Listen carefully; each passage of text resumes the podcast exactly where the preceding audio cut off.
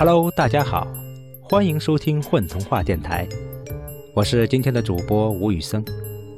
今天又到了播讲马家凯的长篇童话《猫的旅店》的时间，让我们一起来收听。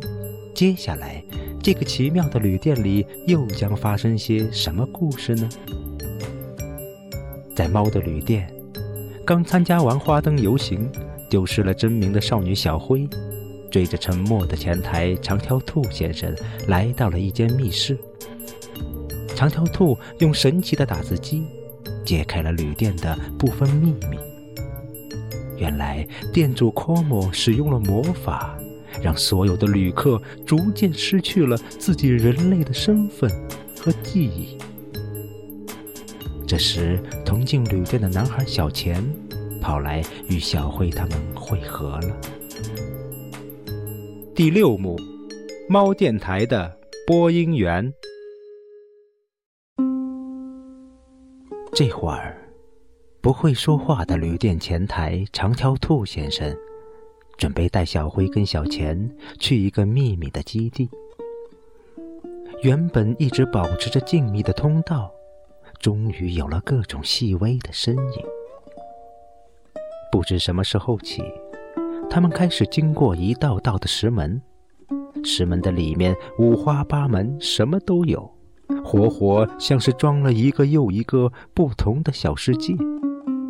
他们就这样接二连三地路过各种石门，然后不断地被石门内的景象惊得目瞪口呆。森林和游乐场倒也算了，后来。他们还亲眼看到了一个极度离谱的白昼的集市，那里头走来走去的，居然都是长着手和脚的水果：苹果、西瓜、芒果、香蕉、柚子，什么都有。最要命的是一根挎着篮子、身材高挑的香蕉。他居然十分妩媚地朝他们瞥了一眼，而他的篮子里所盛放的，满是各种从集市上买来的水果。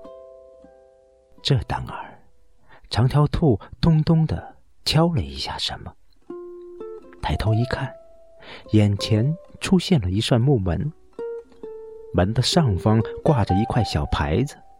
牌子上用手写体歪歪扭扭的写着“猫电台”三个字，字的旁边还用油漆涂了一个收音机模样的小图案。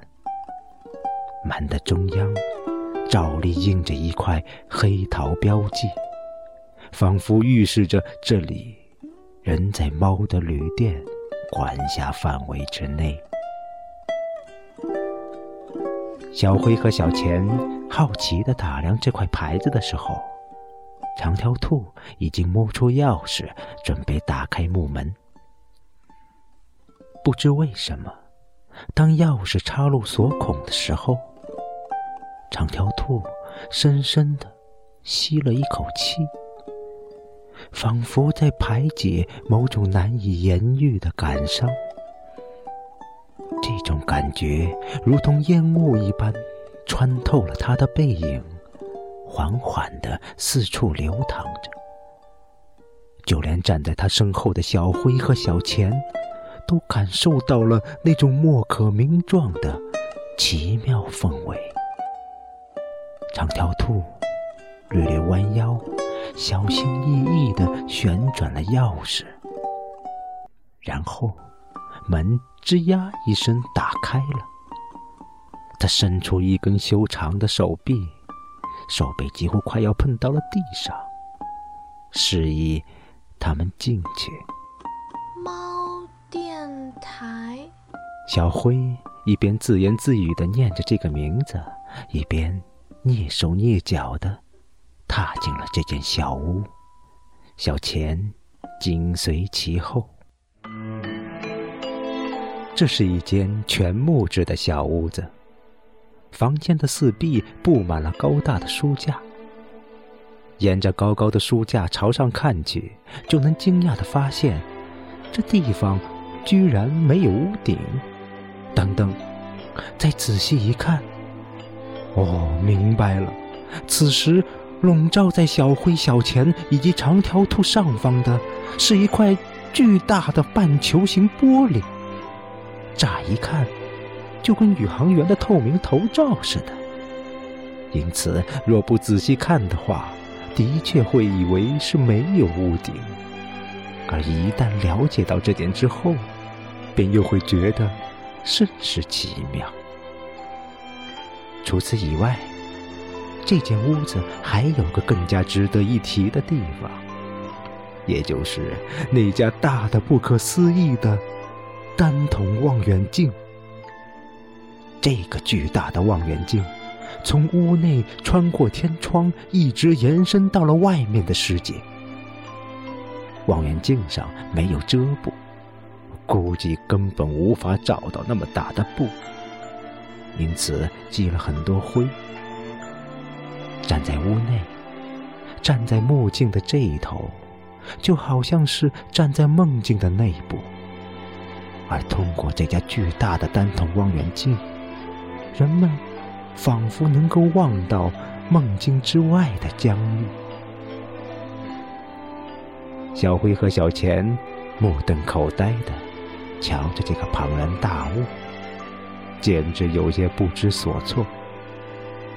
两人齐齐向长条兔看去，只见他正在书架底下翻箱倒柜，像是在寻找某件遗忘已久的东西。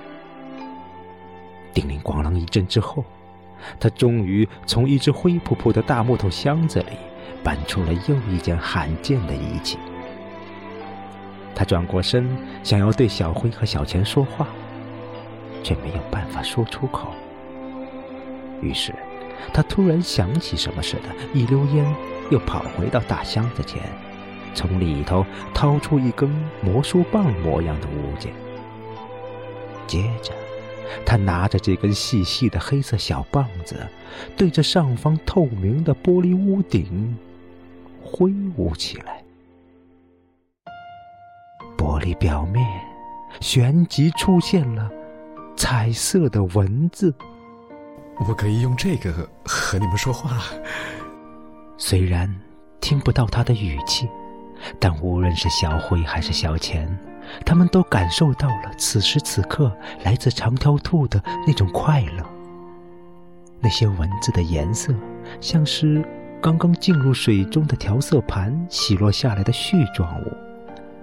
它们轻轻地缠绕在一起，然后紧密地铸成每一根笔画。那是会跳舞的颜色，令人难忘的颜色。只要看过一眼，以后的梦境。都会被染上好看的色泽。等到小灰和小钱看完之后，这些文字又自行分解，消失了。玻璃屋顶上只留下一连串的烟花般的小火星。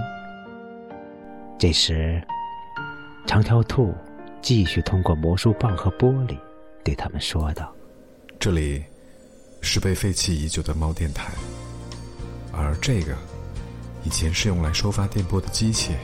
小辉迫不及待的问道：“那么，猫电台的播音员是谁呢？”良久，长条兔缓缓的摇了摇脑袋，继而有些垂头丧气的重新挥起魔术棒，用他的方式回答道：“我是这里的播音员。”以前的我，是能够说话的。停顿了片刻之后，他像是在记忆的仓库里清理出曾经最为快乐、现在却最为灰暗的那部分，继续告诉小辉和小钱：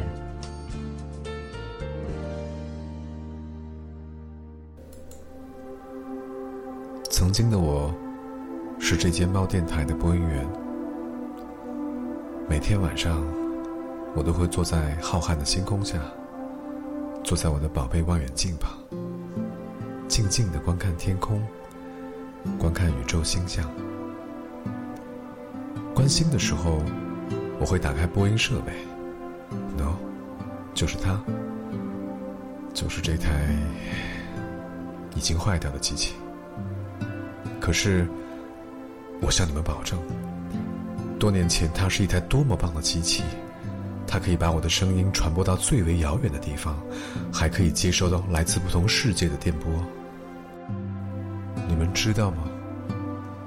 当年望着那片让人充满遐想的星空，望着各种古老而又遥远的星座和满天的星斗，我曾经能够说出多少美丽的故事？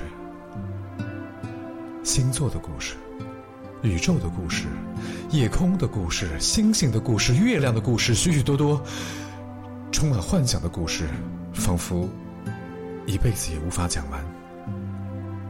那是永远也讲不完的故事，是我心中的所有梦幻，是我生命中最最美好、最最快乐的源泉。只要我还能说故事，只要还有人能听到，我就感到自己的生命有了意义。而我的望远镜一瞧，就是这个中口的大家伙，曾经也是我最好的伙伴。没有他，我就不可能拥有那些广阔无边的遐想。可是有一天，我突然就再也不能说话了。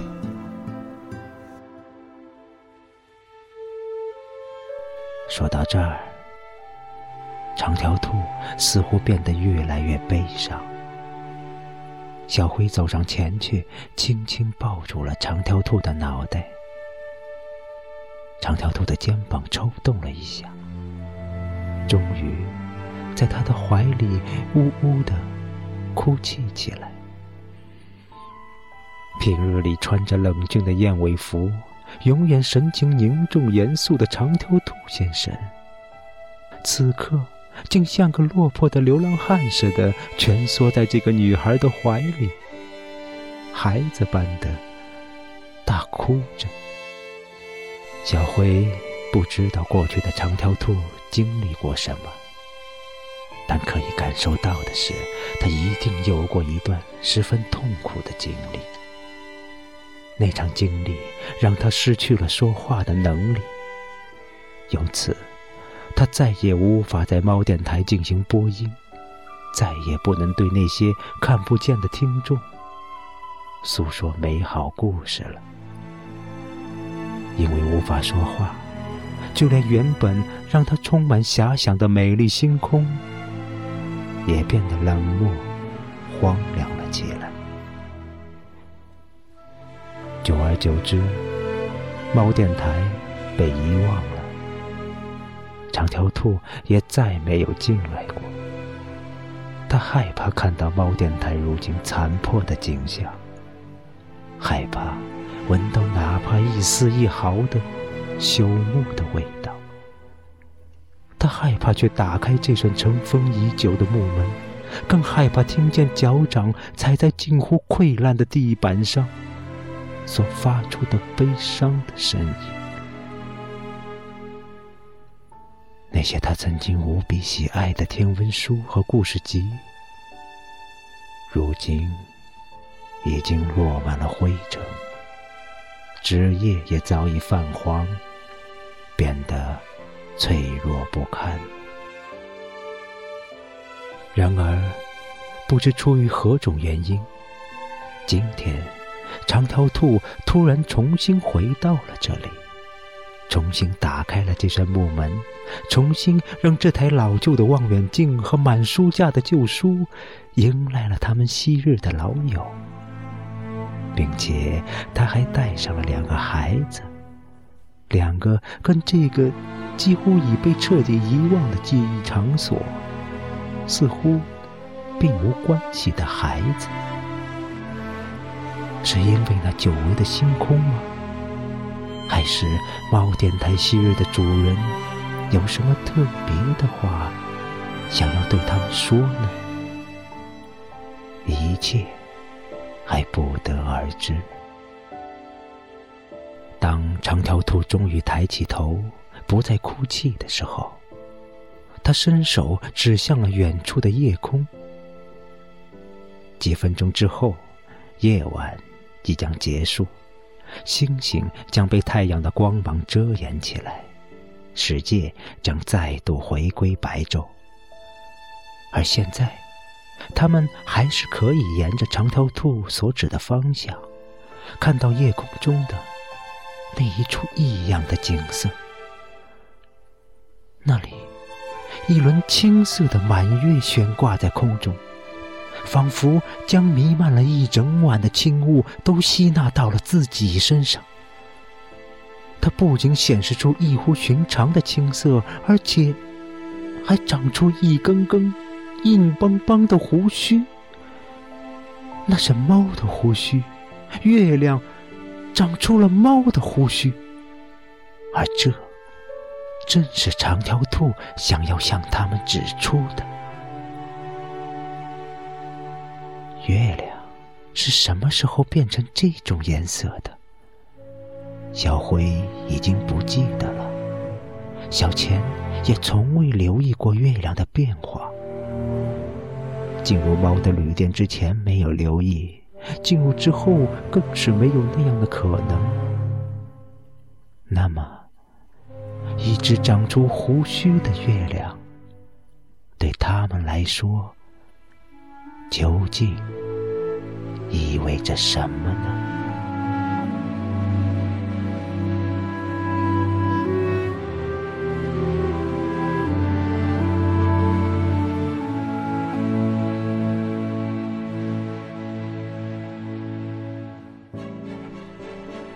大家好，我是阿朵，是故事里的小灰。嗨，大家好，我是李少峰，我在今天的故事当中扮演的是。长条兔绅士。